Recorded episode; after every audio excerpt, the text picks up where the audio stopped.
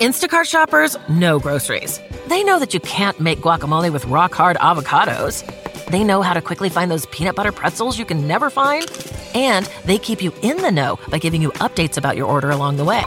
Let Instacart shoppers help take shopping off your plate so you can get time and energy back for what really matters. Visit instacart.com or download the app to get free delivery on your first three orders. Offer valid for a limited time, minimum order $10, additional terms apply. Instacart, add life to cart. Is everybody in? Is everybody in? Is everybody in? The ceremony is about to begin.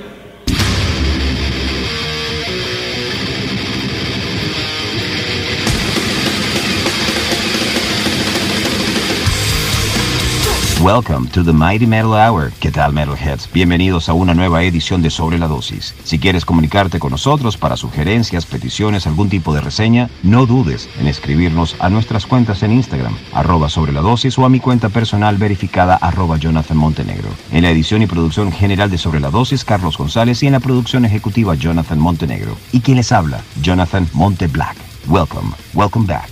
Esto es Sobre la Dosis. This is my three questions to Jan de Oliveira. Hola Jonathan, aquí tengo tres preguntas, voy con la primera. La mayoría de tu público te conoce por Candy 66, sin embargo, desde hace ya un año aproximadamente has compartido con tus fans tu nuevo proyecto en solitario llamado Race. ¿Qué te inspiró a darle vida a esto? Y por otro lado, ¿por qué este nombre? Son siglas. Bueno, básicamente lo que me inspiró a darle vida a este proyecto fue que siempre en todos los procesos de composición de Kansas 66 sobraban piezas. Yo tendía a componer mucho, muchas piezas, muchas canciones que quedaban por fuera de los procesos de selección, canciones que quedaban como que en una especie de limbo.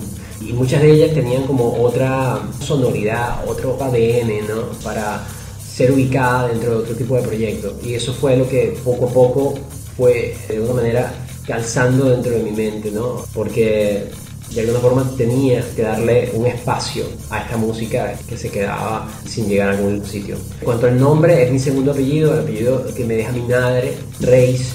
Y bueno, siempre me pareció interesante poder tener o darle algún tipo de significado artístico a esta palabra, a este nombre. La pregunta número dos dice, hasta la fecha, ¿cuál ha sido el país donde la comunidad 66 a tu criterio ha dejado huella. Bueno, a pesar de, aparte, perdón, de nuestro país, origen Venezuela, donde obviamente es zona 66, yo diría que Chile es el segundo país donde nosotros hemos podido dejar algún tipo de rastro o huella eh, recientemente. Ah, estuvimos visitando en 2019, hicimos un par de shows en Santiago de Chile y, bueno, la receptividad fue increíble. Así que diría que Chile, o por lo menos Santiago de Chile, es zona 66. Pregunta número 3. ¿Qué vocalistas han sido tu mayor influencia vocal? Vale, este es difícil, hay muchas personas que me han ayudado en este sentido, pero diría que los top sin duda serían Brian Molko de Placebo, Phil Anselmo de Pantera, Mike Patton de Fey No More, Robbie Draco Rosa, también pues para mí creo que siendo el mejor vocalista del rock de la historia, a mi gusto personal, uno de los dioses sin duda y que me aprendí muchísimo escuchándolo fue el señor Scott Wayland.